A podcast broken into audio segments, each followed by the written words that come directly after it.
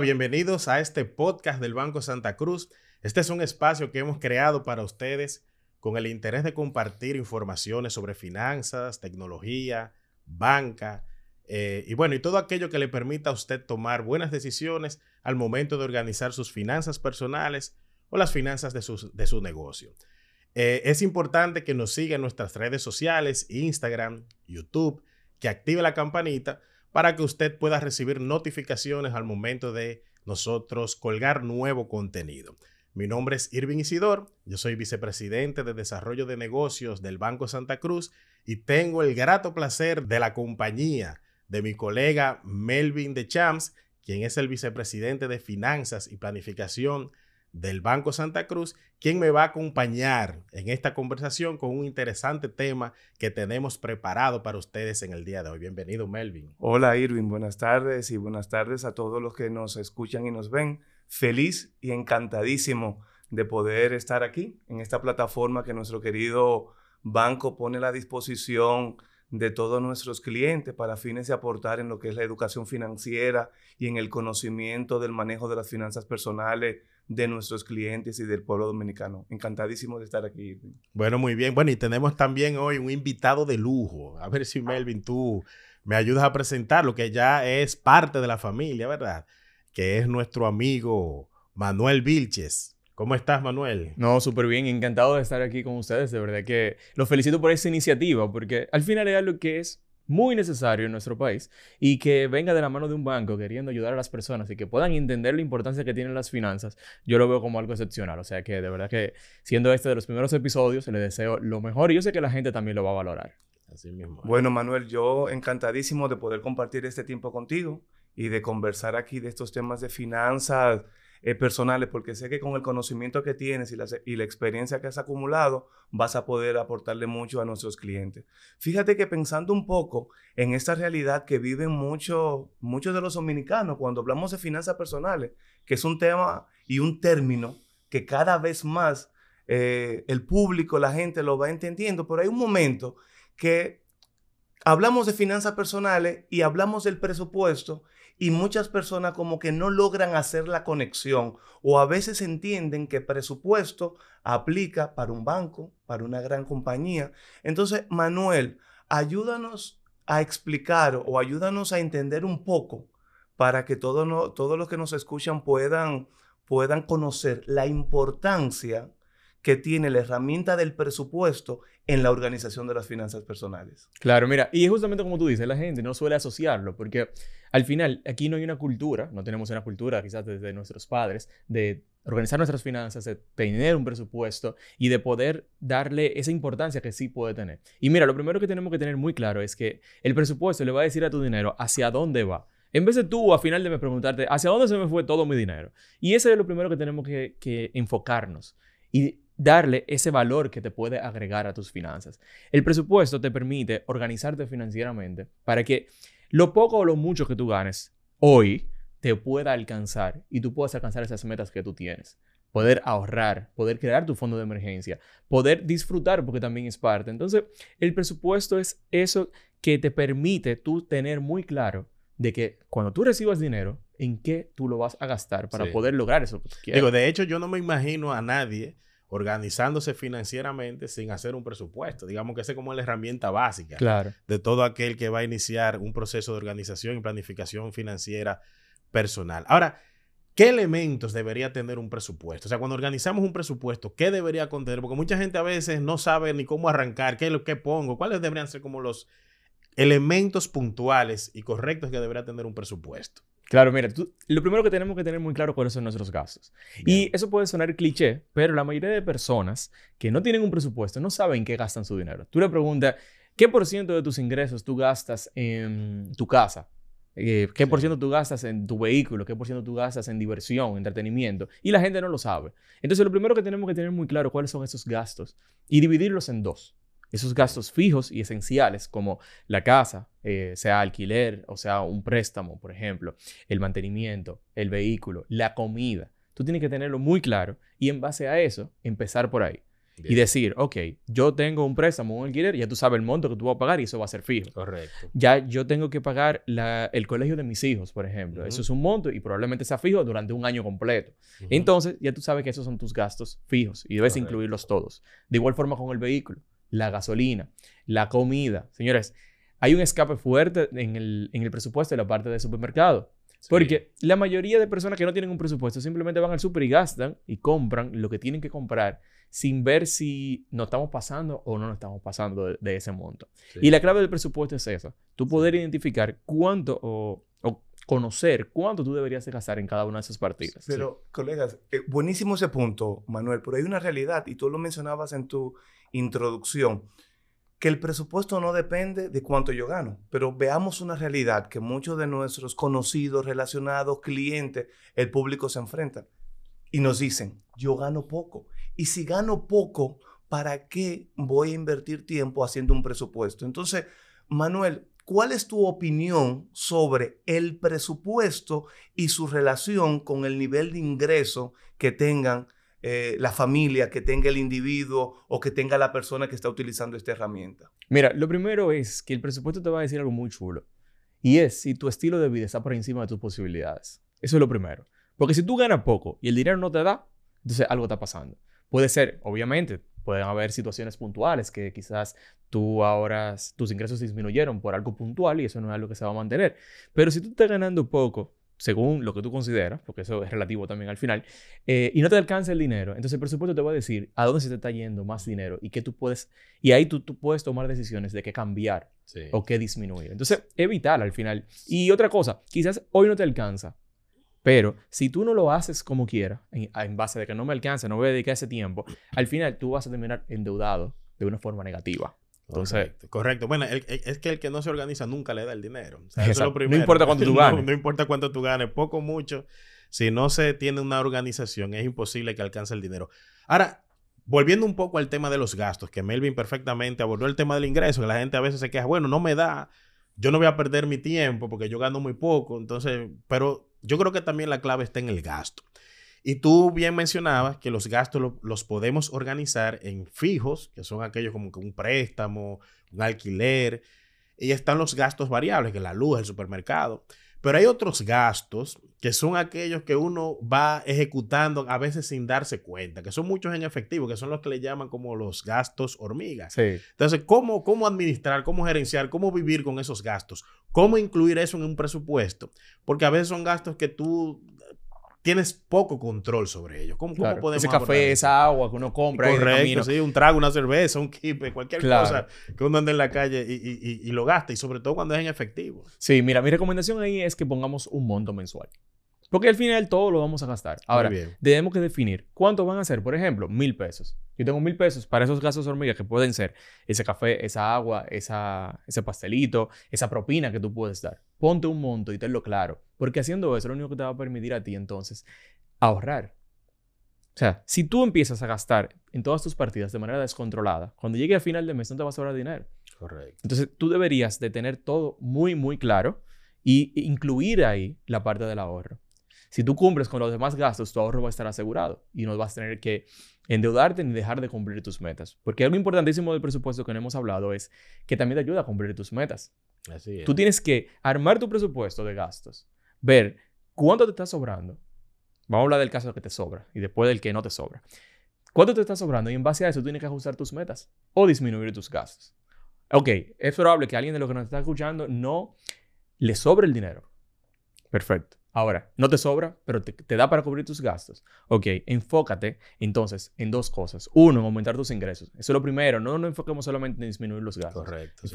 Enfócate en aumentar esos ingresos y mantente siempre organizado financieramente para que cuando ese aumento llegue, tú puedas empezar a ahorrar. En Que la gente caso. tiene una confusión. A veces piensa que in- incrementar los ingresos es exclusivamente un nuevo trabajo y no necesariamente es así. No, Hay claro. ingresos pasivos, inversiones que uno puede hacer.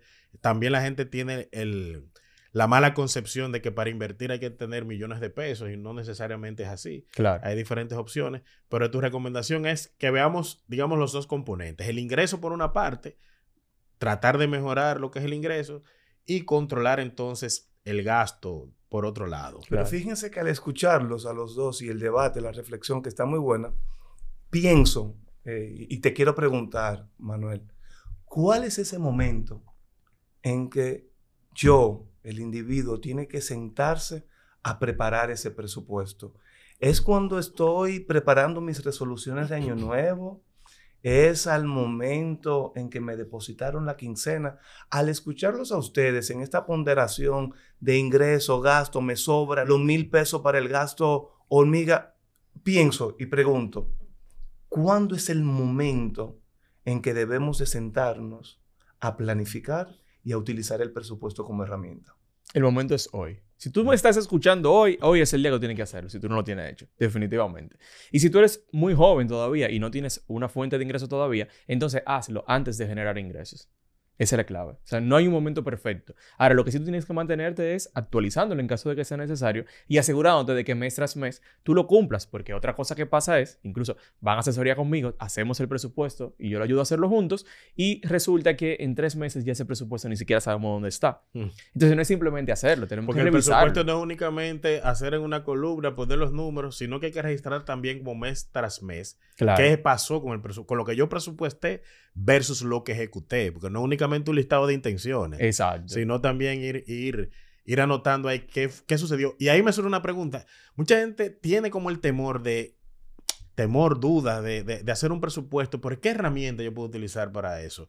Hay herramientas, una aplicación, eso se puede hacer en Excel, eso es un cuaderno. Eso es sofisticado. es sofisticado, porque mucha gente le tiene como ese temor, oye, yo necesito una herramienta complicada, es tan complicado el, hecho de, llevar un presupuesto mensualmente. Sí, sí, sí, eso, eso suele pasar. Pero mira, tú puedes llevar un presupuesto en una hoja si tú lo quieres hacer. o sea, no, no se compliquen con esa parte. Tú lo puedes llevar en una hoja, lo puedes llevar en un Excel. En Internet vas a encontrar miles de plantillas donde tú vas a poder descargarla y utilizarla, incluso modificarla si no te gusta, o crear una en Excel si tú tienes la capacidad de poder hacerlo.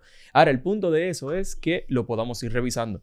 Y yo, mi recomendación para algunos casos un poco, un poco extremos a veces, es que incluso tú lo hagas cada dos semanas. Porque si tú esperas al final de mes, claro, la revisión. Si tú esperas al final de mes ese dinero se ha gastado, ya no hay mucho que hacer. Ahora, si tú lo haces a mitad de, de, mes, tú puedes decir, ok, ya mi presupuesto de entretenimiento, diversión y salidas se me está acabando. Yo, yo tengo que hacer algo para que me llegue hasta final de mes.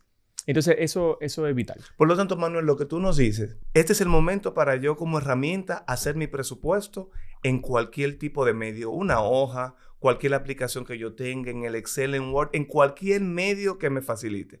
Pero luego que lo tengo y comienzo a vivir, porque tenemos que vivir, Manuel, que para algo eh, ya uno está trabajando, o para algo están llegando los ingresos. En la manera entonces tú nos dices que voy avanzando, no debo de esperar que se agote el ingreso o que me exceden el gasto para yo volver a revisitar esa hoja y tocar base sobre lo que estoy haciendo bien, lo que quizás no hice bien y tomar las conductas correcta. Mi entendimiento es, correcto, lo que estoy... Sí, sí, sí. No, definitivamente, definitivamente, es así. Incluso esas personas que llevamos ahorita, que estamos comentando de que no le alcanza el dinero o que entienden que ganan muy poco, yo les recomiendo que lleven un registro de sus gastos. Esto no es algo que yo diría que lo hagas para siempre y vas a tener que cada vez que te compras un agua anotarlo y cada vez que pagas gasolina lo vas a tener que hacer, pero a corto plazo sí funciona.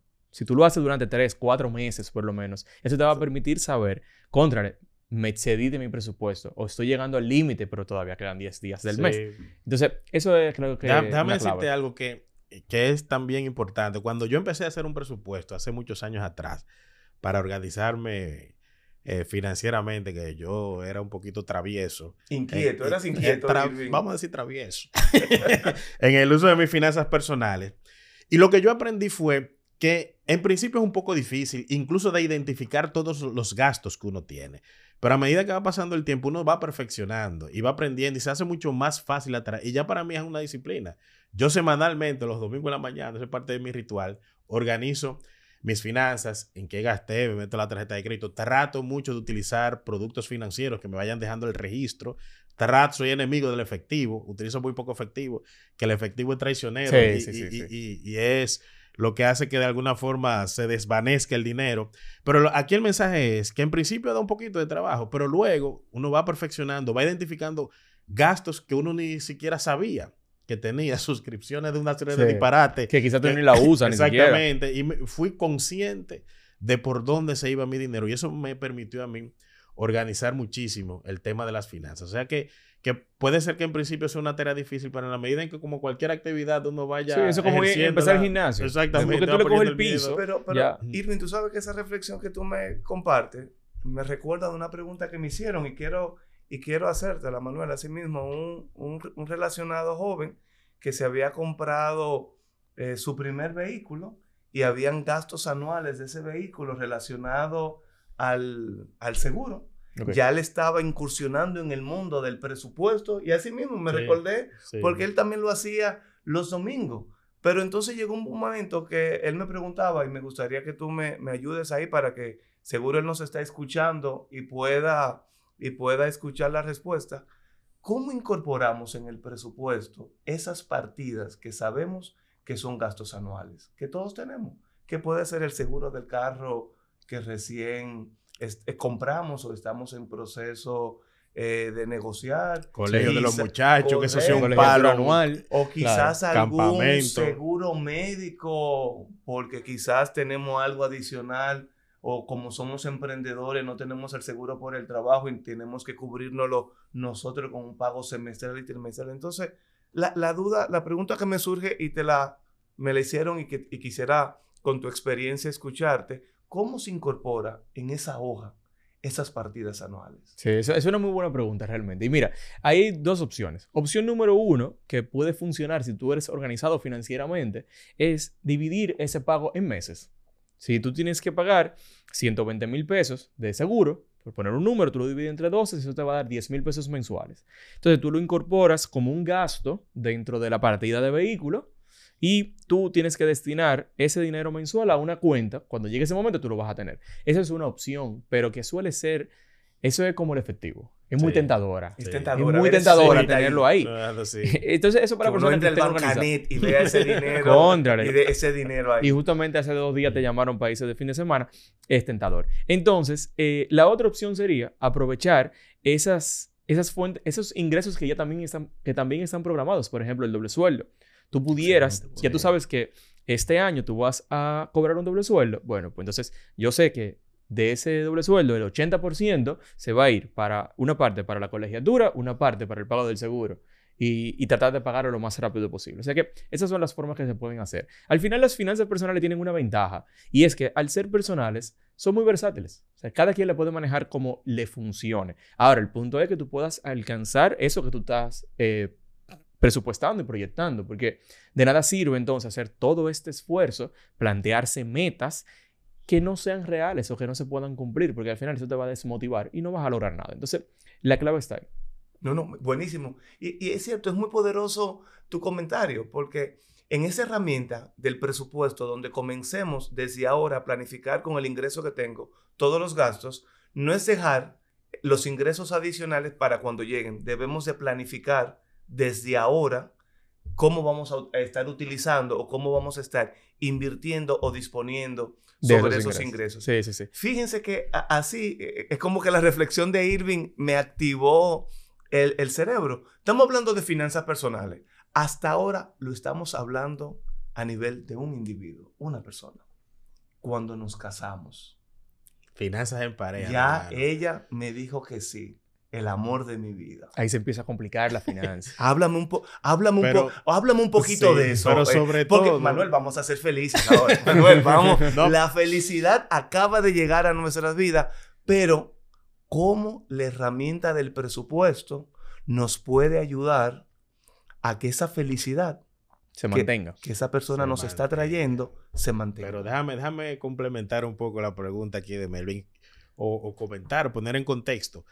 Sobre todo porque son personas que a lo mejor vienen con una educación financiera muy distinta. O sea, que uno viene con las herencias, buenas o malas, de lo que uno aprende en su hogar, de repente se unen, se supone que van a tener metas y objetivos comunes, que, que tener hijos, que comprar un carro, una casa, pero vienen con esa, con esa, con esa cultura diferente. Y muchas veces, cuando eso se da, los individuos que forman parte de la pareja entienden que han perdido parte de su individualidad. Claro. Entonces, claro. ¿cómo manejar eso? Sí, Dime. mire, y antes de, de responderlo, la voy a responder de manera resumida también. Sí. Podemos invitar a, a los que nos están viendo a ver un video que está también en este mismo canal de YouTube donde estás viendo este podcast que hicimos sobre cómo manejar las finanzas en pareja. Y hablamos de todo eso un poco más eh, explícito ahí. Amplio, sí. Pero mira, es como tú bien dices, y aparte de todas las creencias, también está tu personalidad financiera, que Correcto. probablemente no sea igual que la de tus padres. Así es. Entonces, quizás, si, si lo llevamos a ejemplo,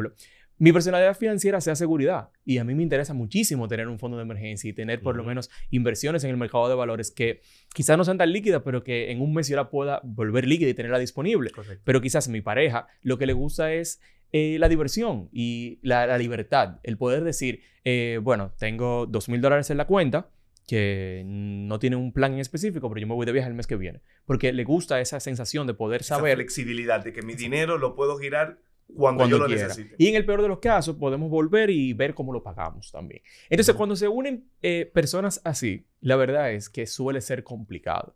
Pero por eso es tan importante, y justamente lo decíamos en ese video, la comunicación. Correcto. O sea, debería, ustedes deberían tener una conversación sobre qué ustedes realmente quieren y cuáles son los pasos que van a dar para poder lograrlo. Y ahí planteamos varias opciones de que, bueno, también una opción puede ser llevar sus finanzas individuales y tener una finanza solamente para la casa. Sí, yo, creo- yo creo que es una buena salida. O sea, tener unas finanzas conjuntas, porque hay compromisos conjuntos. Eh, y que cada quien tenga su partida para cosas personales, porque como, como decía inicialmente, eso no, no necesariamente implica que uno perdió su individualidad. El- la- la- probablemente la esposa tenga deseos de comprarse ropa, zapatos, el señor quiera comprarse eh, lo que sea, un televisor grande, porque eso es lo que le gusta, estar en la casa viendo televisión. O sea, que, que- que el hecho de que uno eh, conviva no necesariamente significa que todo el dinero que me ingrese yo tengo que ponerlo en una cesta común y que, bueno, ahora repartimos, Claro. sino sí, que sí, uno puede tener esa latitud. Y tú sabes algo, que es algo que, un, un elemento que afecta muchísimo también lo que es, lo que son las finanzas en pareja, que es el concepto de la infidelidad financiera. Hay mucha gente, concepto. sí, que hay una, mucha gente que tiene su clavito por ahí o Sí. que realiza una serie de gastos que se los oculta a su, su pareja. Yo tengo, yo tengo, por ejemplo, es caso de un amigo, es un problema grande que se compró un motor y lo tenía guardado en casa de otro amigo porque no quería que la mujer supiera que él había hecho esa inversión. Igual, eh, se da, la infidelidad financiera es un fenómeno que no es únicamente, y no es exclusivo de los hombres, que hace muchas, muchos años así era, porque el hombre era el principal proveedor, pero ya hoy que tanto la mujer como el hombre proveen, eh, eh, generan, son productivos, ese fenómeno se da mucho en ambos casos, tanto el hombre como la mujer. ¿Qué, qué tú, qué tú planteas ahí? Tú mencionabas que el tema de la comunicación es vital, Sí. pero el tema de la, la infidelidad financiera, que es una realidad, Eso- ¿qué tú recomendarías? Es una realidad. Y mira, el primer paso es la comunicación. Y si tú ya estás viendo que eso no está fluyendo para ningún lado, esa conversación no va a llegar a nada, mi recomendación es que mantengan sus finanzas separadas. Bien. Que cada quien se responsabilice de una parte de lo que haya que hacer. Y, y estoy seguro de que si ustedes son pareja y se van a casar como el ejemplo, o ya están casados, alguna meta van a tener en común. Eso es cierto. Entonces, vamos a separar nuestras finanzas. Pero vamos tú a pagas la tener luz, tú pagas el supermercado. Exacto. Y tengamos una parte de esa meta en común que queremos. Que algo vamos a querer en común, porque por algo estamos juntos. Bueno, pero fíjense que esta, esta conversación que está buenísima, infidelidad financiera y la conversación, me lleva a pensar en, en algo. Y es en el sentido, así como cuando e- estamos en pareja, que no, hacemos esta conversación sobre nuestra visión de futuro de pareja, y hasta cuando ya vamos a dar el sí, nos sentamos a escribir los votos, debería de ocurrir en esta planificación de esta nueva familia una conversación sobre el presupuesto familiar y sobre el objetivo común financiero que vamos a tener como pareja. Dado ese principio, Manuel, y con la experiencia que tú tienes y las personas que, que ayudas, se te acercan, ¿qué recomendación o qué elementos tú le puedes eh, comentar a quienes nos escuchan hoy sobre esa planificación financiera en conjunto guiada por un presupuesto de la pareja? No, definitivamente, esa es la clave. Hay que tener un presupuesto en pareja. Si van a tener sus finanzas juntas o separadas, no importa, tienen que tener un presupuesto. Sobre todo que en ese momento donde vamos a casarnos va a haber muchos gastos, probablemente no haya un flujo de dinero tan grande en, eh, la relación. O sea, hay que, tener, hay que tener las finanzas bien controladas para poder alcanzar eso que querramos en ese momento. Entonces, yo creo que eso es tan importante como la conversación sobre la boda. sobre si queremos una boda grande, una boda pequeña, nos vamos a hacer una de miel o no nos vamos. Sobre cuántos hijos vamos a, vamos a tener. Claro. ¿Y tú sabes por qué? Porque al final, las finanzas van a vivir con ustedes hasta que estén juntos. Mientras estén juntos, van a vivir con ustedes. La boda va a ser un evento que se va a acabar en algunas horas y va a quedar un lindo recuerdo. Pero las finanzas van a estar ahí. Y lamentablemente, y es una realidad mundial, la, los temas financieros afectan demasiado a las parejas. Sí, no, son, son una de las son una causa de divorcio. De divorcio, exactamente. Entonces, contra, eso es vital. Si tú, tú, tú, no estás oyendo ahora y tu pareja no es muy financiera, por ejemplo, póngale este, este episodio y déle la importancia que se merecen, porque si tú tomaste la decisión de casarte, es, es para algo a largo plazo. Entonces, está, no está nada interesante que por un tema financiero, realmente que se pudo tratar desde el principio, ustedes vayan a tener un problema de pareja. Sí, mira, tú sabes que mucha gente eh, hoy por hoy, eh, cuando uno toma la decisión de convivir o de casarse, ya uno lo hace a cierta edad, donde uno ya tiene una historia financiera. Entonces, mucha gente, a veces por vergüenza, que cayó mal una tarjeta de crédito en un tiempo, a veces no se, no se abre con su pareja por un tema de vergüenza, pero eso, es, eso hay que transparentarlo. Yo creo que eso es, es lo como tú bien mencionas, si uno no tiene ese elemento claro de entrada, no resuelve el tema financiero, eso pudiera afectar significativamente el matrimonio porque está más que demostrado que una de las principales razones para terminar mal, terminar mal un matrimonio, o sea, eh, el causa de divorcio significativamente afecta el tema de las finanzas personales. Claro, y mira, tú tocaste un tema muy interesante, hay un punto, y el tema del historial de crédito me ha pasado que vienen parejas hacia, donde mí y todo está genial porque eso nunca se conversó hasta que llega el momento de solicitar el préstamo hipotecario. y ahí empieza un problema gigante. y entonces, definitivamente es mejor poner la cosa clara desde el inicio porque se pueden solucionar. Pero si no, no hay forma. Voy a cambiar ligeramente el tema. Tiene un común denominador lo que voy a comentar ahora, pero eh, eh, quiero aprovechar eh, a Manuel. Fíjense que estamos hablando mucho de presupuesto, de planificación, de conversación, de sentarme los domingos, de comenzar desde ahora, de controlar mis gastos hormiga, de que, sentarme con mi pareja, evitar las infidelidades financieras. Muchos de esos elementos, para muchos de nosotros, que quizás no somos eh, tan estructurados, eh, somos un poquito de, de personalidad más libre, más abierta, pudiera interpretarse como que me están limitando la vida, como que me están impidiendo eh, eh, vivir.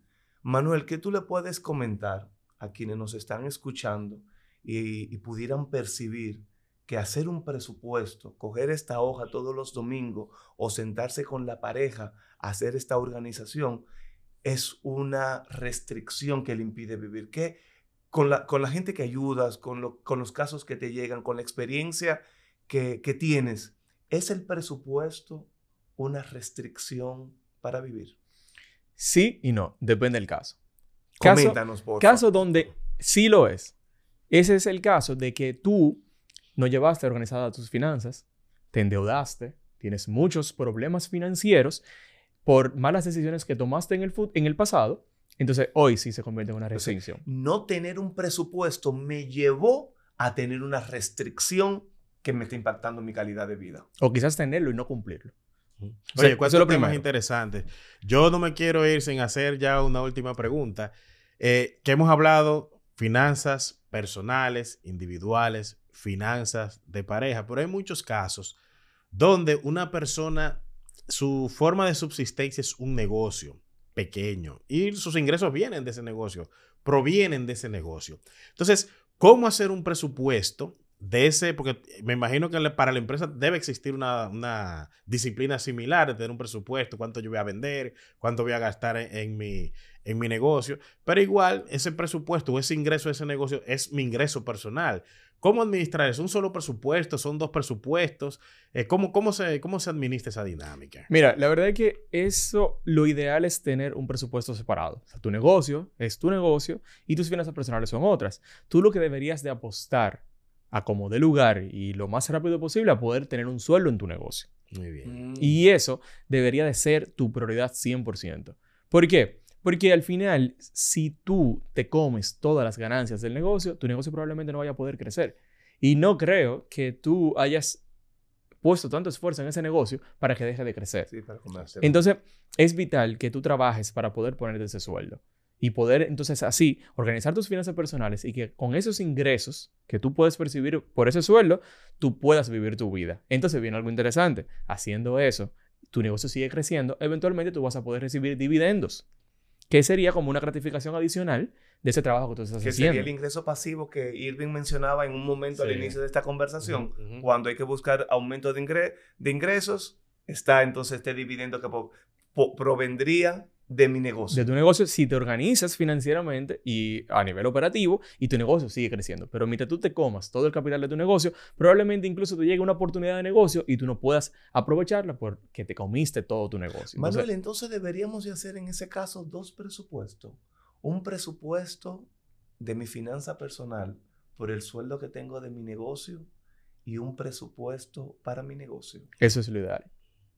Eso es lo ideal. Claro, tampoco vamos a sentarnos aquí y hablar cosas que quizás no son tan fáciles, porque si tú estás empezando un emprendimiento, probablemente tú no puedas tener un sueldo y probablemente todo ese, ese ingreso que tú puedas generar ahí o esa ganancia que tú puedas generar sea tu sueldo o tu forma de vivir. Sí. Ahora, el punto es organizarte para que eso pueda seguir cambiando. que Muy tus bien. gastos personales, digamos, no afecten el, el negocio, que no se traguen el negocio. Que no se Sí, traigan. que los cafecitos no me impidan seguir creciendo mi negocio. Eso es lo ideal. Oye, cuántos temas interesantes. La verdad es que, que- que este podcast ha sido bastante productivo. Hemos hablado a profundidad con, con- con Manuel sobre el presupuesto. La verdad es que muy interesante. Conocimos la, la importancia del presupuesto, ¿verdad? Y su- sus, sus diferentes componentes. Eh, el cómo tener un presupuesto personal, uno empresarial, cómo tener presupuesto en pareja. O sea que la verdad que ha sido tremenda conversación la que hemos tenido, Melvin. Sí, ha sido muy, muy refrescante, muy de mucho aprendizaje esta conversación. Eh, Manuel, muchísimas gracias. Irving, eh, también por, eh, por esta coordinación, porque entiendo que pudimos discutir de elementos que aunque pudieran en algún momento, cuando uno lo escucha, parecer complejos o difícil, Manuel lo ha abordado de una manera llana, simple, concreta y accionable, que estoy seguro que todos los que nos están escuchando y viendo eh, tomaron muchas notas para fines de poder gestionar y seguir mejorando sus finanzas personales. Ha sido una conversación Sí. muy, muy buena. Bueno, Muchísimas gracias, Bueno, Manuel. nue- Nuevamente, Manuel, muchísimas gracias. Gracias, Melvin. De esta forma, eh, damos final a, esta, a este episodio de este podcast del Banco Santa Cruz. Recuerden seguirnos en nuestras redes sociales, Instagram, YouTube. Tienen que activar la campanita para que así ustedes puedan recibir notificaciones al momento de subir nuevo contenido. Esta es una herramienta que ponemos a su disposición para que usted tome buenas decisiones al momento de organizar sus finanzas personales o sus finanzas empresariales. Muchas gracias, hasta luego.